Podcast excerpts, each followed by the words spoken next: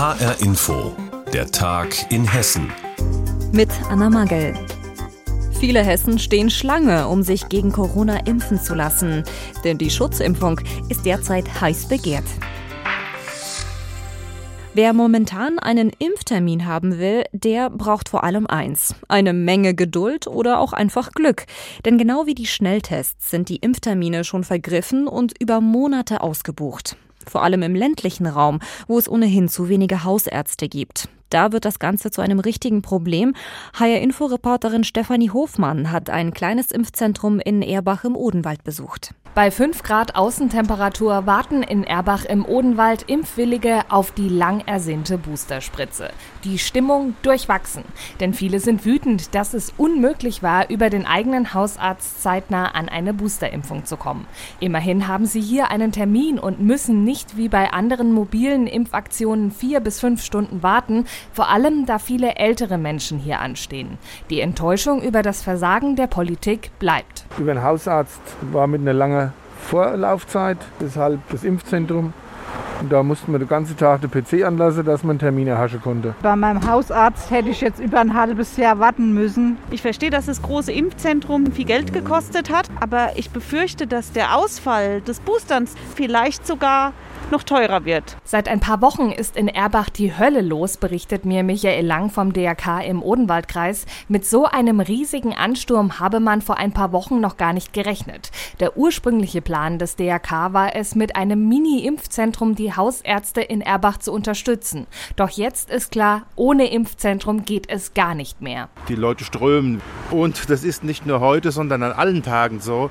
Denn es gibt viele Leute, die sich hier momentan ihre Boosterimpfung abholen holen, aber auch welche, die es kapiert haben. Also wird auch hier erst geimpft. Rückblickend sieht auch Dr. Cornelia Ries in Eltville am Rhein ein, dass es ein Fehler war, den Hausärzten das Impfen zu überlassen. In ihrer Praxis steht das Telefon nicht mehr still. Immer wieder werden Anrufer sogar beleidigend, wenn sie keinen zeitnahen Impftermin bekommen. Die Hausärzte seien momentan aber ohnehin mit Grippe und Erkältungskrankheiten schon ausgelastet. Die haben die ganze Situation falsch eingeschätzt. Die Pandemie ist ja quasi für beendet erklärt worden. Die Impfzentren sind zugemacht worden und jeder dachte, nun ist alles gut.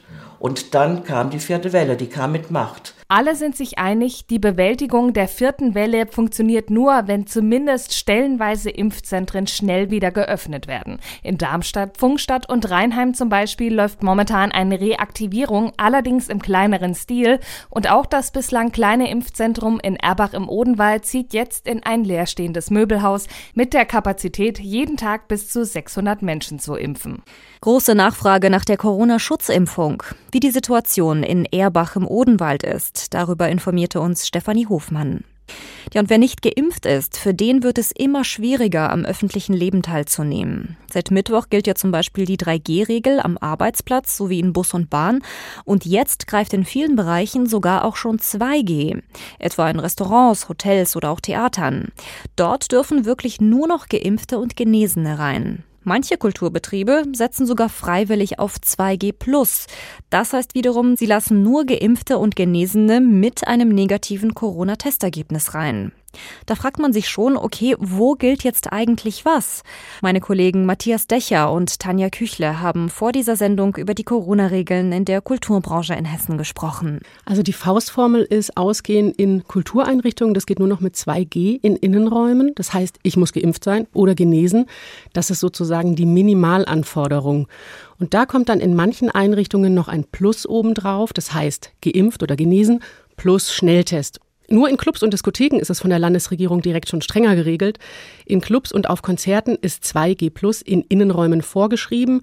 Da brauche ich also zusätzlich diesen negativen Testnachweis. Und jetzt wichtig, der muss von einer zertifizierten Teststelle ausgeführt werden und der darf maximal 24 Stunden alt sein. Jetzt hat die hessische Landesregierung aber auch 2G Plus als Option für die Gastronomie ganz hm. explizit in dieser neuen Schutzverordnung angegeben.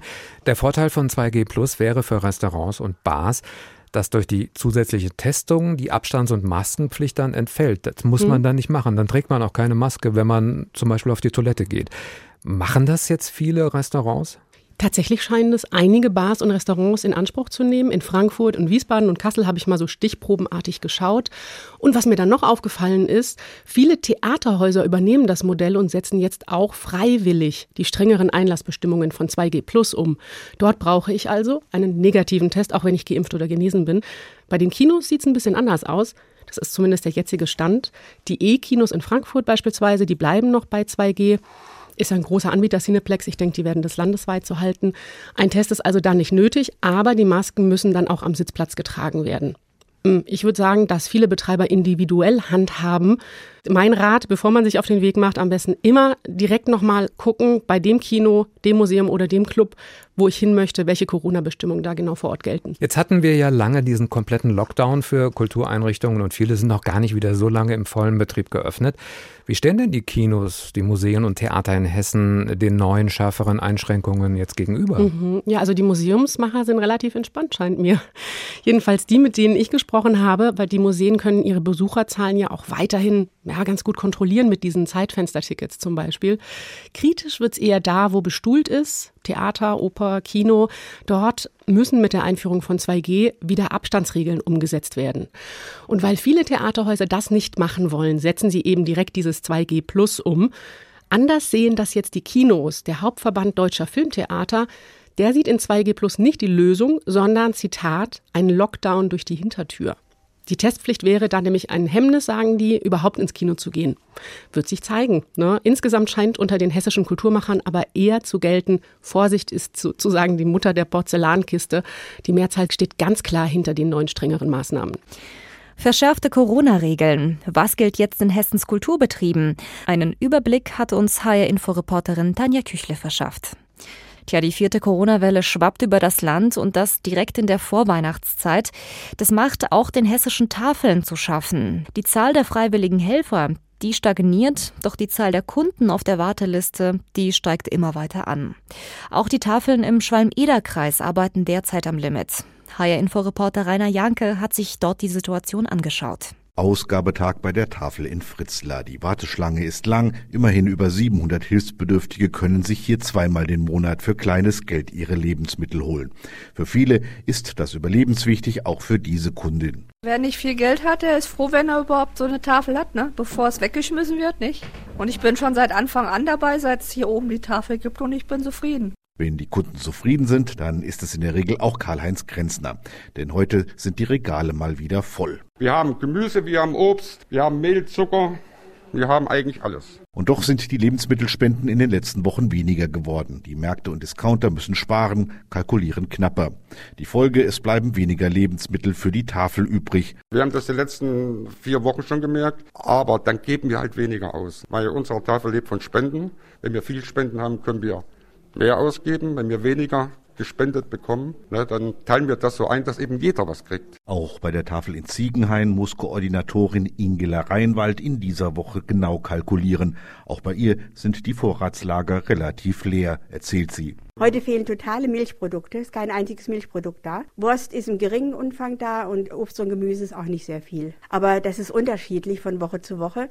Manchmal reicht es aus und dann ist es wieder recht wenig. Heute ist es zum Beispiel wenig. Dennoch sind die ehrenamtlichen Helfer der Tafeln für jede Spende dankbar und auch für jeden freiwilligen Helfer. Und da hat man gerade in Fritzlar derzeit viel Glück, sagt Grenzner.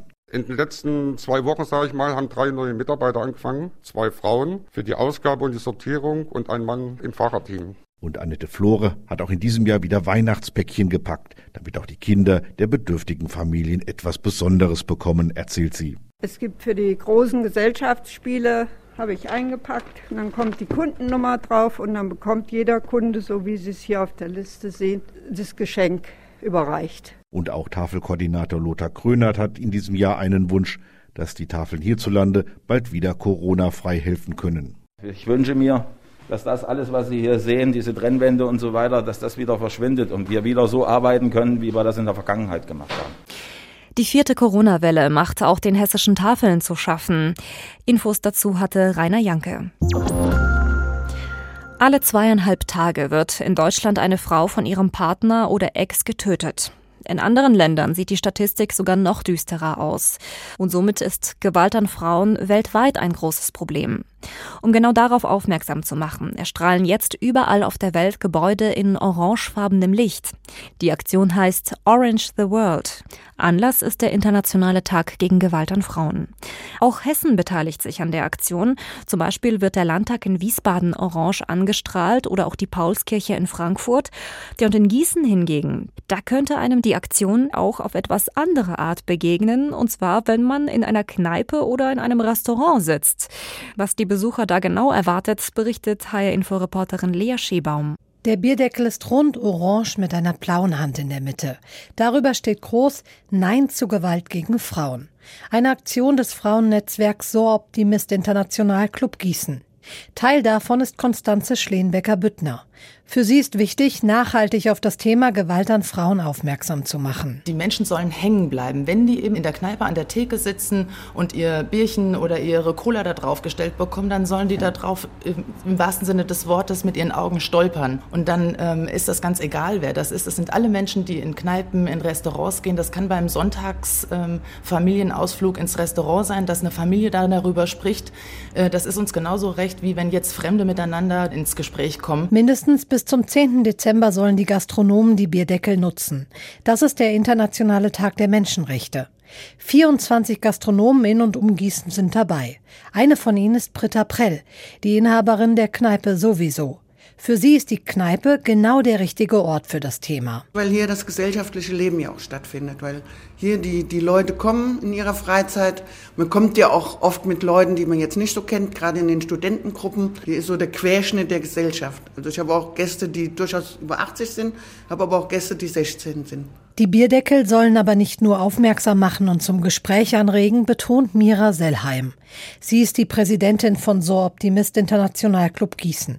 Deshalb steht auf dem Bierdeckel die Nummer des Hilfetelefons und ein QR-Code zu deren Webseite. Dann ist es natürlich möglich, so einen kleinen Bierdeckel für Betroffene oder Menschen, die eben wissen oder jemanden kennen, der betroffen ist. So ein Bierdeckel mit der Hilfetelefonnummer ist auch mal schnell eingesteckt und weitergegeben. Ist völlig unauffällig und ähm, wir erhoffen uns, dass vielleicht der einen oder anderen Frau die Hilfe dann zuteil wird.